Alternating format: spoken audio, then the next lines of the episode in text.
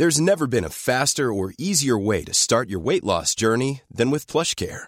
PlushCare accepts most insurance plans and gives you online access to board-certified physicians who can prescribe FDA-approved weight loss medications like Wigovi and Zepbound for those who qualify. Take charge of your health and speak with a board-certified physician about a weight loss plan that's right for you.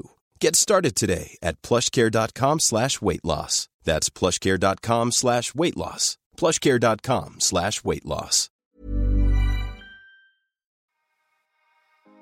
En el episodio de hoy vamos a hablar de feminismo junto a Sofía. Ella es activista y la creadora de la plataforma Women's on Fire. El feminismo es uno de los temas más controversiales de los últimos años. Existen muchos comentarios sobre este movimiento, pero sobre todo dudas y desinformación.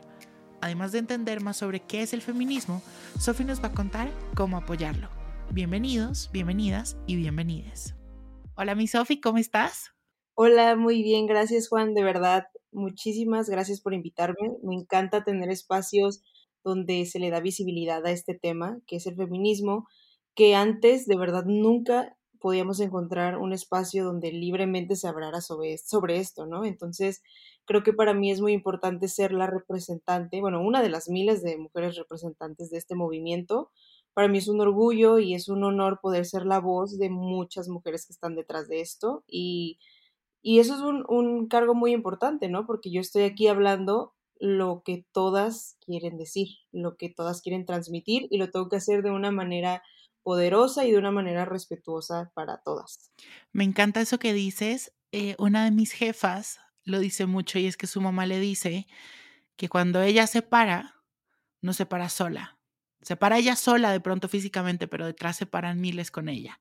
Y eso me encanta. Me parece divino, un concepto que, mira, me pone la piel chinita, el corazón me lo pone, mira, divino. Oye, mi Sofi, para empezar, ¿cómo te sientes hoy? Esa es una pregunta que siempre le hacemos a todo el mundo. ¿Cómo te sientes hoy? ¿Cómo estás? Cuéntanos un poquito. Pues bueno, hoy me siento muy bien. La verdad, creo que este, este tipo de, invitaciones me hacen sentir súper feliz, súper orgullosa y no sé, me emociona poder abrir más espacio, más camino para miles de mujeres en donde sea y como yo pueda. Entonces, eso me pone muy feliz. La verdad, aquí en mi, en mi ciudad está haciendo mucho calor, entonces estoy muy acalorada, pero fuera de estoy muy, muy feliz. Bueno, le haces honor al nombre de tu plataforma, Women's on Fire, con el calor que está haciendo. Sophie, bueno, no, entremos en materia. Una pregunta que me gusta hacer mucho eh, cuando vamos a empezar un episodio en el que vamos a, a tocar como tantas fibras es preguntarte, Sophie, acompáñanos a recorrer un poco de tu historia. Cuéntame lo que quieras, lo que te sientas cómoda en cuanto a cómo llegaste tú a este mundo hasta hoy, cuáles han sido, digamos, esas creencias que te acompañaron, quiénes te acompañaron en tu niñez, cómo fue tu niñez, tu juventud, tu adolescencia, porque yo creo que de esas, de ese camino que es crecer y de todo eso que uno va teniendo mientras crece, de ahí se forman muchas de las cosas que uno, que pasan hoy en día de uno, ¿no? Entonces, acompáñanos un poco en tu historia. Bueno, eh, eso que dices es muy cierto, creo que con contar la historia conoces mucho de lo que hay detrás de las personas y justo en este tema de feminismo es donde podemos ver mucho porque es la deconstrucción. Entonces para deconstruirnos es mucho ir detrás y ver qué, qué, qué pasó, cómo crecimos y todo. Bueno, yo fui una, una, una niña que creció como con las ideas patriarcales, ¿no? Con las ideas machistas, no muy, no mucho como, como me ha tocado escuchar las historias de otras personas. La verdad, yo fui una niña que creció libre, o sea, yo siempre fui una niña de las que defendían a mis otras compañeras, de que era, veía que le decían cosas y yo me paraba y era, pero ¿por qué? Siempre cuestionaba, sí era como tímida, pero en realidad nunca me dejaba. Siempre era como defendía lo que a las que quería, a las personas que quería y me defendía a mí misma.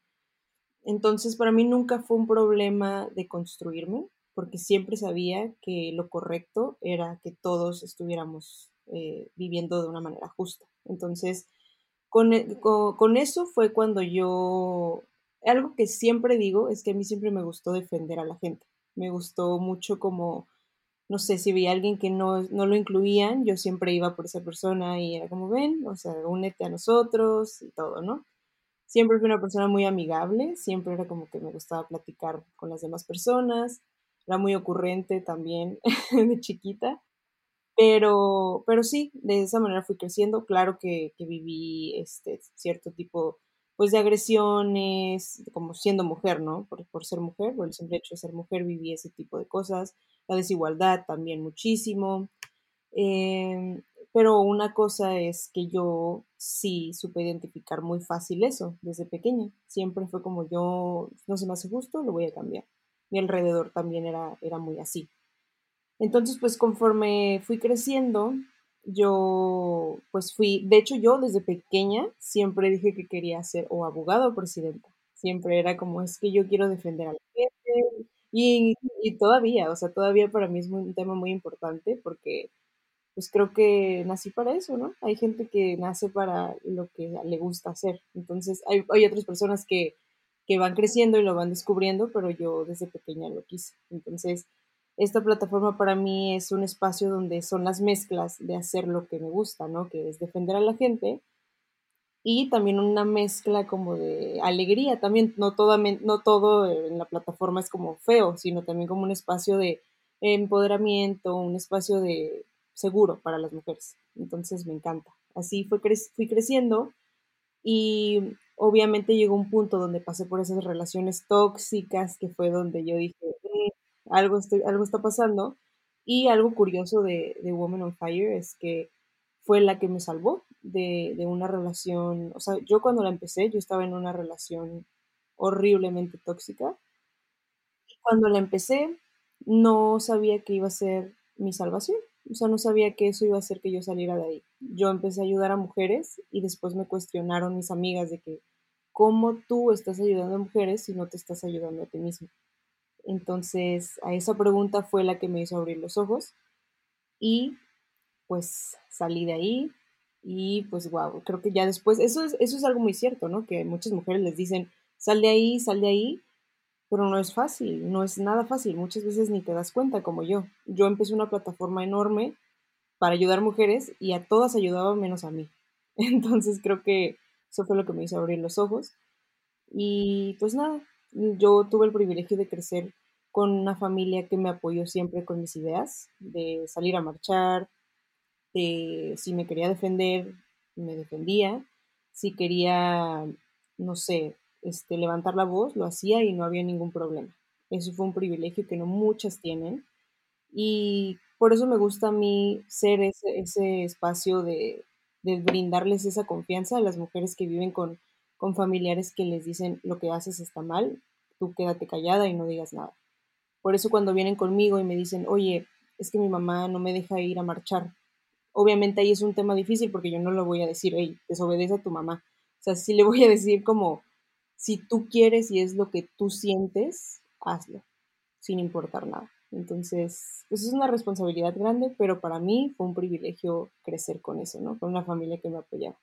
Ya nos contaste un poco eh, en qué punto de tu historia nace Women's on Fire, pero me gustaría que fuéramos un poco más ahí. O sea, nos cuentas que, que, fue también a raíz un poco como de una relación un poco tóxica que tenías, pero ¿cómo funciona Women's on Fire hoy? ¿Cuál es tu objetivo? ¿Qué hacen ahí? Antes de que ya empecemos a hablar de lo grueso del, del episodio, me gustaría conocer eso. Perfecto. Pues bueno, Woman on Fire sí nace por el tema de mi relación tóxica, pero también justo antes, te digo, cuando empezó yo no sabía todo esto, ¿no? De que yo estaba en una relación tóxica. Sí sabía, pero como que no me quería dar cuenta. Entonces empezó porque yo recibía mucha información de mis amigas de que, oye, comparte este, este boletín de una desaparecida, comparte esta información. Y yo dije, ok, lo voy a compartir en mi, en mi Instagram o en mi Facebook. Va a durar, ¿qué? 24 horas y va a desaparecer y nadie lo va a ver. Solamente lo van a ver que 60 personas que me siguen y ya.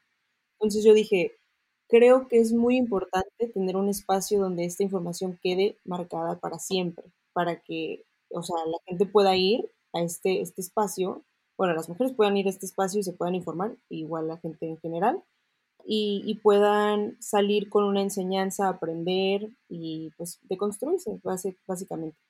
Entonces ahí fue cuando comencé, comencé la abrí y es un mensaje que a mí me cambió mucho porque yo antes era una persona cero constante. O sea, yo empezaba cosas y las dejaba, las dejaba, o sea, nunca las terminaba.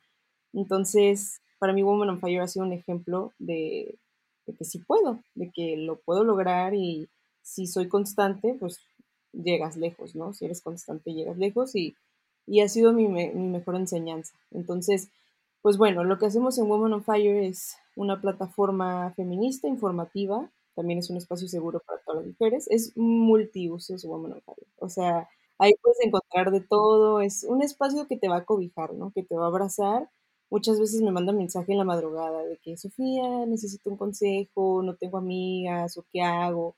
Y a mí es un honor poder contestarles, ¿no? Porque creo que para que una persona se acerque a ti y se abra contigo, es algo muy fuerte, o sea, no es cualquier cosa. Entonces para mí es muy especial y, siempre les respondo cuando puedo, cuando los veo y todo, porque también hay muchos mensajes, pero siempre me gusta abrir ese espacio. Y pues sí, en Woman of Fire puedes encontrar eso, es una plataforma donde te puedes informar. Hay, veces, hay veces que hay información dura que, que a mí también siento feo porque hay semanas donde nunca dejo de publicar noticias de feminicidios, noticias de desapariciones, y eso es muy feo, me parte el corazón porque yo sé que ya las personas pierden la esperanza con ver tantos días estas noticias. Pero también hay espacios donde para relajarnos un poco ya abro ese espacio de, de no sé, sororidad, empoderamiento, para que ya bajemos un poquito ese tema, ¿no? Porque digo, el tema, el feminismo no es feo, muchas personas lo ven como, ay, que no, es que solamente gritan, rompen. No, el feminismo es un movimiento que cuida a las mujeres y que las empodera y que también hace que, luchemos. O sea, es, de todo. El feminismo a mí me encanta, eh, a mí me cambió la vida, entonces es muy bonito. Y, pues sí, eso es lo que puedes encontrar en Women on Fire. Me encanta, me encanta. Bueno, ahora sí, mi Sofi, para ti, ¿qué es el feminismo? ¿Cómo nos defines hoy? ¿Qué es el feminismo para ti? Bueno, el feminismo para mí es un movimiento que es por y para la mujer. Esto se refiere que está hecho de, pues, está hecho por las mujeres. Se comenzó la historia por las mujeres y para las mujeres. Entonces, es un movimiento que lucha para lograr la equidad de género, que lucha para que las mujeres podamos romper con todas esas barreras que nos ha puesto la sociedad, que nos ha puesto todo el sistema patriarcal y pues es un movimiento que, nos representa, ¿no? A las mujeres, que un espacio seguro, como dije anteriormente, un espacio que, nos hace ir en un camino hacia la liberación de la mujer. Para mí eso es el feminismo. Un espacio seguro, un espacio donde nosotras podemos ser quienes somos y poder romper todas esas barreras que, que se nos han puesto. ¿Y por qué nace el feminismo? O sea, te hago esta pregunta, sé un poco la respuesta, pero sé que allá afuera hay muchas personas que, que todavía no, no entienden por qué es tan importante el tema del feminismo, por qué muchas mujeres están alzando la voz, ¿no? Un poco como, siento que también es como que tienen como un poco enseguecidos los ojos con tanta información posiblemente o simplemente no saben, pero me gustaría que me explicaras por qué nace el feminismo si lo quieres decir de la forma más cruda posible, hasta mejor, creo que impactamos mucho más, pero cuéntame, cuéntame. Bueno, el feminismo, así como, por ejemplo, muchas personas dicen, es que las feministas de antes no eran así, y es que eso no pasaba antes. Claro que pasaba, y creo que peor, porque antes estábamos, la verdad, mucho peor que ahora, ¿no? Entonces, el feminismo nace igual por esta lucha de mujeres, estas mujeres que querían ser liberadas, que también estaban siendo oprimidas por el sistema, crean este espacio de lucha, de manifestaciones. Eh, justo el, el, morado es un, es un color representativo del movimiento porque el día que sucedió esta manifestación, esta lucha, salía como, como un fuego morado por, el, por unas telas que había como en una fábrica donde fue la que se quemó Em, salía fuego morado por la tela. Entonces ese color se quedó como representativo del movimiento. Y, a partir de ahí, bueno, digo, son muchas mujeres que, estaban siendo oprimidas, que incluso salen las fotografías, que también, pancartas, que vemos fuego, que vemos a los policías agarrándolas, de que tratando de llevárselas, es lo mismo que vemos ahora, ¿no? Entonces, pues sí, el feminismo nace tras ese movimiento. Ahorita no recuerdo muy bien el año, pero sí ya es tiempo atrás. Fue estas mujeres que trabajaban en una fábrica y, se rebelaron. Se rebelaron porque creyeron que, ya era suficiente, que ya, ya no podían vivir esta opresión. Se rebelaron y se manifestaron y así fue cuando va pasando el tiempo y vamos viendo más manifestaciones, vamos consiguiendo más logros, vamos avanzando más. Em, y pues sí, así, así vamos avanzando, vamos, vamos eh, creciendo más en el movimiento, incluso se van uniendo más mujeres, ¿no? Cada vez vamos siendo más. Y eso es increíble. Creo que entre más, mejor. Y, y así, así va, se va formando el feminismo también. Me encanta. Y creo que no solo este movimiento, sino en general todas estas voces que se van alzando a lo largo de la historia se dan porque realmente hemos vivido en un mundo en el que lo diferente, o si lo vemos un poco entre quién es el más fuerte, quién es el que más tiene, entre privilegios opresiones, ahí es donde se genera la violencia, cuando no somos responsables ni de nuestras opresiones ni de nuestros privilegios y empezamos a discriminar Em, todo esto, ¿no? Entonces creo que sí es, es, a raíz de eso, creo que empiezan a surgir no solo el feminismo, sino otras voces que también empiezan a, alzarse. Eh, Sophie, algo que me causa mucha, mucho, digamos, como mucha intriga en tu historia y que me encantaría que pudiéramos hablarlo eh, bastante profundo, si se puede, em, ¿Qué ha venido a cambiar el feminismo en ti? ¿Cuáles han sido esas ideas que tú, gracias al feminismo, deconstruiste?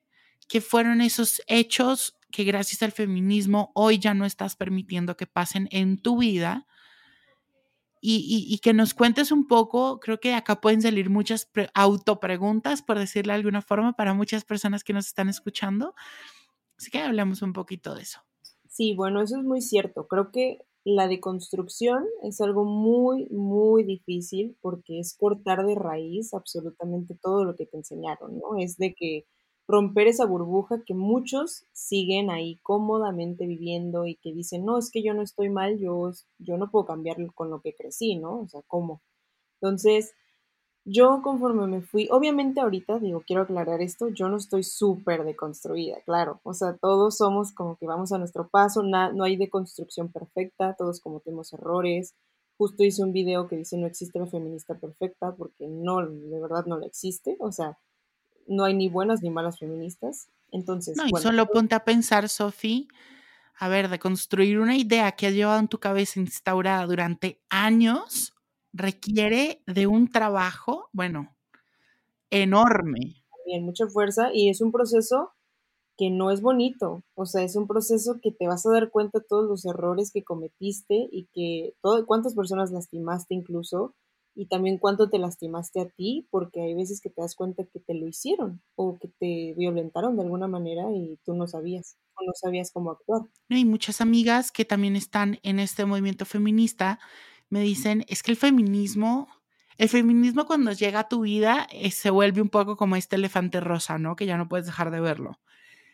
Y además de ser este elefante rosa en el que ya no puedes dejar de verlo, se vuelve algo totalmente transversal en tu vida, ¿no? Que te viene a cambiar la forma de ver la vida 360 completa y que viene a deconstruir en ti no solo ideas de familia, sino ideas también económicas, financieras, de proyecto de vida, ideas del amor propio, ideas de la sexualidad, importantísimo. Entonces es algo sumamente transversal a tu vida que realmente llega a moverte muchas fibras, que eso no lo puedes hacer a ver en un mes. Sí, no. Esto es de toda la vida, básicamente. O sea, es eh, deconstruirte y seguir aprendiendo, seguir cambiando. O sea, estas actitudes, como decías, llevan años, desde que naciste, desde que creciste, y por eso es muy difícil, porque muchas veces muchas personas se niegan a, creer esta idea de que están mal, de que se tienen que cambiar y por eso viven en su burbuja. Yo siempre uso mucho el término burbuja patriarcal porque es, es, una, o sea, es una realidad. Muchas personas viven en su burbuja y no ven más allá y por eso no tienen la no desarrollan la empatía, porque en su burbuja no existen las desapariciones, no existen los feminicidios, no existe todo este tipo de cosas, entonces para ellos es, no, es que a mí no me pasa, entonces no me importa. Y justo es eso, lo primero que tienes que hacer es romper tu burbuja, ponerte los lentes y ver que hay mucho más que a tu alrededor y muchas personas que están sufriendo y que no solamente las que están a tu, si, tu alrededor no sufre, no significa que las demás no.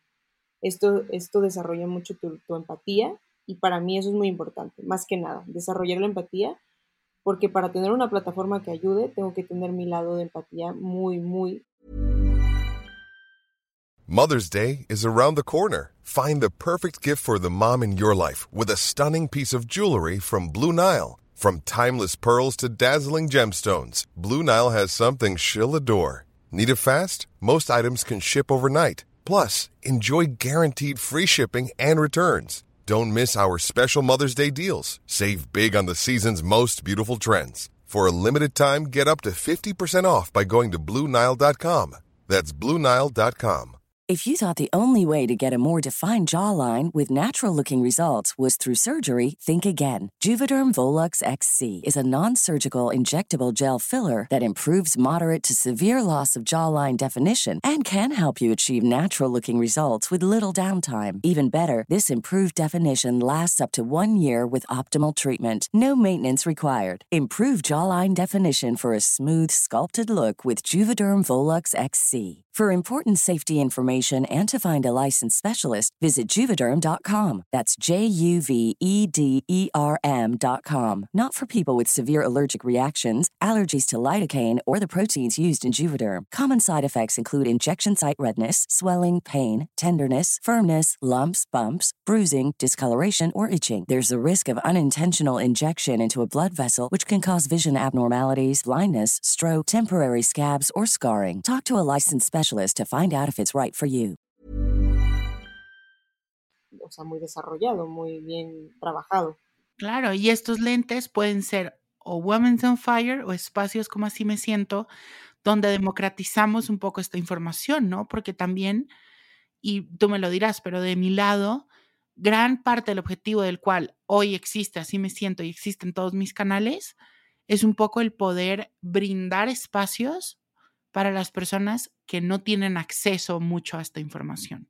Sí, y justo es eso. De hecho, el otro día estaba escuchando, justo cuando iba para el aeropuerto, una entrevista que le hicieron a alguien, no recuerdo el nombre, pero decían que muchas personas, o sea, no pueden hablar de estos temas frente a su familia y lo que hacen es ponerse los audífonos, esconderse en su closet y escuchar este tipo de pláticas sobre feminismo, sobre algún otro movimiento. Entonces, para mí es muy importante traer información valiosa porque yo no sé cuántas personas están escuchando escondidas esto porque su familia no se niega, su familia se niega a apoyarlos. Entonces, mientras más información positiva, mientras más se le pueda ayudar a todas las personas, mejor. Entonces, creo que, es muy importante eso. Y, y, pues sí, creo que la deconstrucción es un proceso muy, muy difícil. Yo no voy a llegar a decirle a alguien, uy, no, facilísimo, wow, o sea, en un día. No, yo no voy a llegar a decirles eso porque no es verdad. Yo sí les voy a decir, ¿sabes qué? Te recomiendo que comiences tu deconstrucción, va a ser muy difícil, no, o sea, igual en, en años tal vez, o sea, pero mientras no lo dejes de hacer, eso es muy importante, no abandonarlo porque vas a regresar a lo mismo, vas a retroceder y eso no queremos.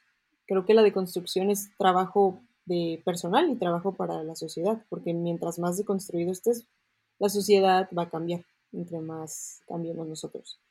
Pero bueno, eh, todo, yo empecé como esta deconstrucción cuando empecé a informarme, ¿no? Como para abrir Woman on Fire. Yo siempre, como te dije, fue una persona que sabía que había cosas injustas y no me quedaba callada. Entonces, nunca tuve problema con eso, pero claro que sí, había cosas como los típicos comentarios de entre amigas, de que, ay, ¿ya la viste? O, ay, ¿ya viste que ella es más popular que tal? O ella está más bonita que tal comentarios de que las mujeres somos enemigas. Eso, eso fue lo que también me marcó mucho, que a mí siempre me enseñaron de que no, es que las, una mujer es la enemiga de otra mujer, y, o algo así, una frase que, hay.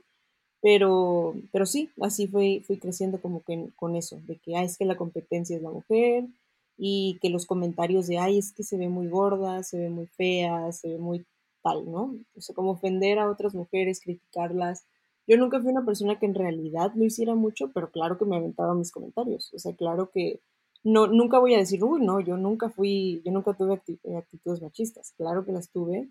Y claro que obviamente hay algunos días que se me escapa algún comentario, pero ahora la diferencia es de que lo analizo y digo, Sofía, estuviste mal. Sofía, y ahí nos puedes explicar un poco qué son esas actitudes machistas, o sea, ese, ese término actitudes machistas, ¿cuáles son para que los vamos a tener como más claro? Claro que sí, bueno, las actitudes machistas son todos estas eh, comentarios, acciones que son machistas, que son, por ejemplo, cuando le dices a tu compañera, ah, es que tú no puedes o eres muy débil porque eres mujer, o, ay, es que no, esa, esa carrera que tú quieres estudiar, no porque solamente es de hombres. O párate y sírvele a tu hermana, digo a tu hermano porque eres mujer. O sea, todas estas pequeñas acciones que incluso algo que aprendí es que antes se le llamaban micromachismos, pero algo que aprendí fue que ninguna violencia ni ninguna actitud machista es micro. Entonces, por eso a todas se les va a decir por igual, ¿no? Actitudes machistas y punto. O sea, que un poco ahí esas actitudes son las actitudes o cosas que decimos que pone, le damos más valor a una persona que se identifica como hombre sí. que una mujer.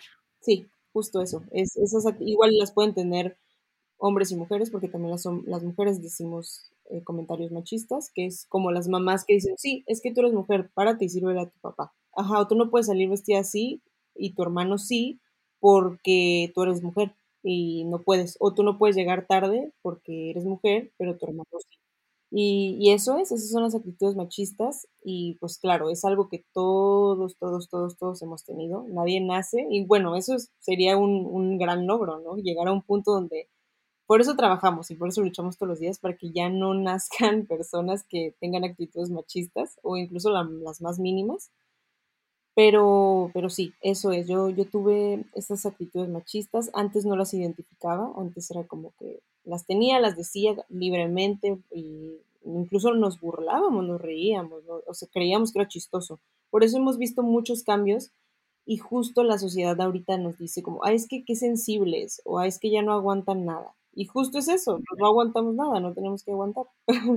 entonces, sí, entonces por eso muchas personas dicen esto, como es que ya cambiaron, ya no son iguales, ya no aguantan, pues es porque nos estamos abriendo los ojos y decir es que eso nunca estuvo bien. De hecho, el otro día hicimos un convivio en Ciudad de México y les estaba platicando a las chicas que hay una frase que no me gusta para nada, que es cuando, eh, digo, no es con mala intención, pero, pero a mí no me gusta, cuando dicen de que, ay, es que eh, criticar a otras mujeres ya no está de moda. Y para mí es así como, es que nunca estuvo de moda o sea, de que lo veía normal, digo, lo veía normal, pues sí, pero en realidad nunca estuvo de moda criticar a ninguna mujer. Siempre estuvo mal, pero antes para nosotros era muy normal. Era como, ay, sí, qué chistoso, jaja, qué risa, y bye. O sea, y la verdad es que no. ¿Cuántas mujeres sufrieron? ¿Cuántas mujeres lloraron por esto? ¿Cuántas mujeres siguen trabajando eso? Y, y es muy feo. Creo que eh, entre las mujeres tenemos un espacio muy bonito de, aliadas y eso a mí algo que me gusta mucho. Por eso formamos estos espacios de convivios. Fue el primero, el primero que hice en Ciudad de México. Y me encanta crear estos lazos con mujeres porque es justo eso lo que a mí me marcó mucho, que a mí me enseñaron mucho que las mujeres tenemos que competir. Entonces, para mí darme la oportunidad de abrirles espacios a mujeres y crear estos lazos fuertes de que, oye, somos aliadas, somos compañeras, nadie nos puede venir a decir que tú eres más que yo. Para mí es muy especial porque también estoy como eh, sanando a mi niña que me hicieron competir con otras. Me encanta. Y bueno, entonces sanaste un poco y deconstruiste todas estas ideas del, del machismo y todos estos eh, machismos que tú tenías internalizados, pues porque así creciste, ¿no? ¿Y qué otras ideas más deconstruiste que nos quieras compartir? Bueno, también deconstruí mucho el tema de, pues te digo, estuve en una relación tóxica, entonces eh, deconstruí el tema de, de, quedarme callada, ¿no? De que no tengo que soportar que me estén diciendo cosas, no tengo que soportar que me hagan menos. Yo en esta relación que te digo que estuve, era una persona completamente diferente. O sea, yo te digo, siempre fui una persona alegre y estando en esta parte, llegué a, muchas amigas llegaron a decirme, es que tú ya no eres la misma. O sea, llegaron a decirme, es que te veo y te veo apagada. Entonces para mí eso algo, fue algo que me marcó mucho porque yo siempre fui una persona alegre, una persona que veías y siempre intentaba como compartir mi alegría con otras personas. Y cuando me dijeron eso fue cuando yo dije, wow, o sea, algo está pasando. Y, y lo que yo deconstruí fue eso, ¿no? Como esta idea de que no tengo que aguantar, esta idea de que, de que si me dicen algo tengo que hablar, tengo que decir lo que siento, tengo que, no me puedo quedar callada. También deconstruí mucho eso porque muchas mujeres crecemos con esa idea de que no, es que qué vergüenza que, que sepan que me está pasando esto o qué vergüenza que cosas así, ¿no? Como se sienten apenadas y piensan que nadie les va a creer y que, que todo el mundo se va a burlar y que le van a echar la culpa. Eso fue algo que deconstruí mucho porque pues yo tuve que expresar todo lo que viví, ¿no? Entonces, eso fue algo que deconstruí mucho. También deconstruí mi alrededor, ¿no? Yo con mi mamá trabajo mucho ese tema de que si veo que dice como algún comentario de, ay, es que ya viste cómo viene caminando o como que trae puesto, le digo, oye, a ver, no está bien lo que estás diciendo y perdóname, pero no voy a dejar que, lo digas. O sea, es justo eso, de construirte tú y de construir tu alrededor también. Invitarlos a, a la deconstrucción, ¿no? Si escuchas a algún amigo alguna amiga de que se avienta en el comentario, decirle esto, oye, ¿sabes qué? No está bien. Y eso es lo que a muchos les da pena, de que, ay, es que si me deja de hablar mi amigo por decirle, o ay, es que si me grita o me dice algo, es que eso no importa. O sea, lo importante es que le haga saber que estuvo mal y que pues si entiende que bueno y si no, pues le vas a volver a decir en otra ocasión, pero, pero pues mínimo tu trabajo ahí es invitarlo a, cambiar esas actitudes machistas. Pero pues sí, en, me comencé a deconstruir en eso, en el tema de la competencia y todo el tema de, los comentarios hacia las mujeres, que es como lo típico. Yo nunca fui una, mujer que se dejara como de, ay, ves que verle a servir a tu hermano, verle a servir esto. O sea, yo siempre de que, ay, pero él tiene manos, o él se puede parar, o esto, ¿sabes? Entonces, para mí nunca fue difícil. Pero pues sí, claro que siempre tuve esas actitudes, más en los comentarios, ¿no? De, hacia otra mujer, como de, ay, es que ya la viste, o lo que trae puesto, o es así, o cosas así, eso, eso lo cambié mucho. Me encanta. Y en temas, Sofi, eh, por ejemplo, de tu cuerpo, de la sexualidad, de las relaciones, de construiste el feminismo, también llegó hasta estos rincones? Sí, sí, sí, claro. Yo deconstruí mucho el tema de aceptar mi cuerpo, ¿no? Yo siempre era así como, no sé, o sea, en realidad siempre fue como nunca me importó tanto, como, o sea, nunca fui muy como, nunca tuve muchos problemas como de no aceptar mi cuerpo, pero obviamente sí vivía como con esa vergüenza o ese miedo, ¿no? O como con esa pena. Ya después, cuando empecé a informarme más, incluso cuando empecé a seguir muchas activistas eh, feministas que hablan sobre igual la sexualidad, sobre el empoderamiento y todo eso, me sirvió mucho. Por eso yo siempre recomiendo que sigan a muchas activistas de todo tipo, ¿no? Porque ellas te dan un gran mensaje. Incluso yo ahorita es como, wow, las sigo y las admiro muchísimo porque aprendo todos los días. Pero, pero sí, deconstruí mucho mi idea de, del cuerpo, de que no, no importa, hay mucho, ah, también deconstruí mucho, justo estaba hablando de esto el otro día, del tema de la menstruación. Yo era una persona que si se manchaba, Uf, era lo peor que le podía pasar, lo peor, lo peor, o sea, yo me daba vergüenza, y luego más porque yo he sido una, bueno, me, a mí me bajó, me empezó a menstruar desde muy chiquita, a mí me bajó. Ese tema sí, y, y sí lo he visto mucho, y muchas amigas me han dicho, o sea, el tema de la menstruación lo he repensado de mil informas. Y hoy, por ejemplo, yo también me he vuelto también muy abierto a estos temas. Sofía, yo te tengo una pregunta. Quisiera saber tú qué opinas de las mujeres trans dentro del feminismo. Sé que hay eh, muchas ideas, hay personas que dicen que sí, personas que dicen que no. ¿Tú qué opinas frente a esto? Eso es, lo, que, lo que muchas mujeres decimos dentro del movimiento, porque claro que, que dentro del movimiento hay muchas ide muchos ideales. Hay muchas mujeres que son muy radicales, otras que no tanto eh, digo, este movimiento es para todas. Entonces, yo creo que, sí, o sea, yo, yo con estos temas digo, claro que si llegan conmigo y me empiezan a decir, no, es que no, que no se puede, digo, bueno, es tu idea, tú piensas eso, pero yo no. O sea, ya ahí, ahí volvemos al, al, tema de, de, las personas que dicen, no, es que el feminismo, que no, o sea, digo, así piensas tú, si me permites te informo, si no, pues, ¿qué puedo hacer, no? O sea, de ni modo. Entonces, eso es lo mismo. O sea, yo creo que dentro del movimiento hay personas que, que piensan que sí se pueden incluir y hay otras personas que no, que no lo permiten. Por eso existen las marchas eh, transincluyentes, transexcluyentes. Y, yo creo que hemos visto mucho más ahora actualmente las marchas transincluyentes, que de justo la de mi ciudad hubo un, un espacio para ellas. Entonces eso es bonito, ¿no? ver que igual Ciudad de México, hay otras que no, pero se arman dos contingentes. De hecho, yo vi a unas en mi, en mi ciudad, en la marcha, que algunas dijeron de que hoy no vamos a pelear. O sea, hoy estamos aquí por un mismo objetivo, porque creo que ellas eran las del trans excluyente, pero dijeron, hay que unirnos. Entonces eso fue bonito de que ver justo en la marcha de que vieron que no es de pelear, es de estamos buscando lo mismo y pues hay que unirnos. Sofi, me encantaría que hablemos ahora de cómo apoyar el movimiento. Sé que allá afuera de pronto hay muchos hombres o muchas, incluso mujeres que no entienden el feminismo y por eso no lo apoyan.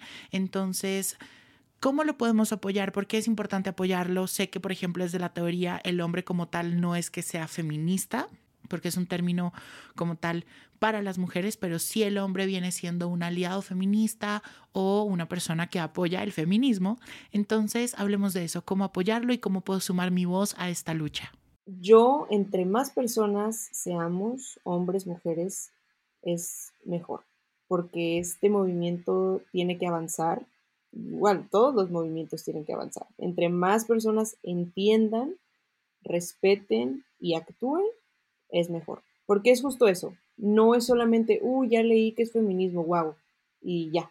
O sea, no. Es informarte, analizar, porque también tú eres parte de este sistema patriarcal. O sea, tú eres parte de esto de que tienes actitudes machistas, que el chiste misógino, que el chiste donde te burlas de tu amiga que está gordita, del chiste donde cosas así, eres está siendo parte de esto que estamos luchando. Entonces, hasta la más mínima cosa. Muchas veces dicen, ay, es que qué fastidio, sí, qué fastidio, pero es mucho más fastidio una persona que tiene que soportar esos, esos comentarios. Eh, informarse, educarse, bueno, primero que nada, informarse y educarse para deconstruirse y volver a reeducarte, ¿no? Porque es eso, o sea, ya lo, ya que lo que deconstruirte es volver a aprender, o digo, tampoco es como que desde cero, muchos ya vienen con algunas, una, que otra actitud y es nada más afinar, quitar alguna una que otra.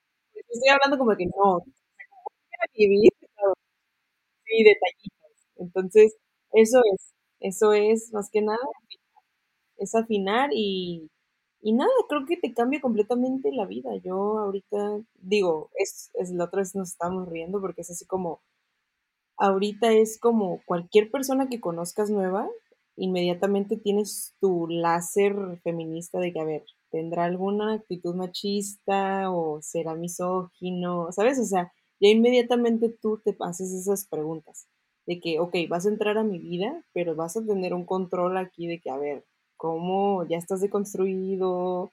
O sea, como esas preguntitas que ya te haces después de tú deconstruirte. Y eso está bien porque es como un filtro para que no vuelvan a entrar las mismas personas que ya salieron de tu vida estas personas que no te traían nada positivo, que todavía tenían actitudes machistas. Digo, ojalá y esas personas les esté yendo bien con su deconstrucción, pero que ya para que regresen a tu vida yo creo que no. Entonces, eh, pues sí, todo este tema de, de ponerte las gafas, de salir al mundo y volver a trabajar todo lo que tú creías que estaba bien, es muy difícil y, y es un trabajo que no se logra de un día para el otro, un trabajo que yo igual incluso con mis amigos todavía les digo, amigos hombres más que nada. Yo siempre fui una, una mujer que tuve más amigos hombres. No sé, me gustaba mucho llevarme con ellos. Claro que, pues digo, mi mejor amigo es como mi hermano, entonces para mí es así como muy importante brindarle estas, estas enseñanzas. Me encanta.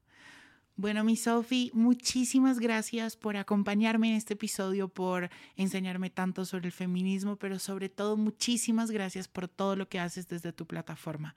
Creo que Women's on Fire llegó a ser como ese espacio seguro de un montón de mujeres y el espacio también de educación para un montón de personas que queremos apoyar este movimiento y que queremos vivir en un mundo más igualitario. Así que muchísimas, muchísimas gracias por todo lo que haces. Muchísimas gracias a ti también por tener esta plataforma, este espacio que yo sé que muchas personas es su lugar seguro y para mí es increíble conocer personas como tú que están trabajando en la deconstrucción por un mundo mejor. Me encanta conocer este tipo de personas porque yo sé que si nos unimos podemos lograr cosas increíbles. Entonces, pues nada, lo que necesitamos ahora son micrófonos, son voces grandes, son, bueno, grandes y pequeñas, como dijiste hace rato, no importa que tengas un seguidor, aunque ese seguidor le toques el corazón, es más que suficiente. Yo quiero invitar a todas las personas que, se unan a este movimiento y a todos los movimientos que sean para, para defender a las personas, para mejorar esta sociedad. Y pues que en Women on Fire siempre van a tener un espacio abierto donde va a ser su espacio seguro, donde pueden llegar a cualquier hora y informarse y sentirse seguros de, de que pues van a estar bien ahí, ¿no? De que es un espacio donde se les va a escuchar, se les va a entender y se les va a respetar, sobre todo. Y pues nada, estoy muy agradecida por estar aquí. Espero que todas las personas que hayan escuchado esto, eh, pues también les haya llegado mucho el mensaje, que es lo importante, que hayan aprendido mucho hoy. Y pues yo feliz. Y aquí también me van a tener siempre. Divino, te mando mil abrazos y toda la información de Sophie la pueden encontrar en el newsletter semanal que se pueden suscribir en el caption de este episodio o en juanjosetejada.com, diagonal newsletter. Ahí los espero y nos escuchamos la próxima semana.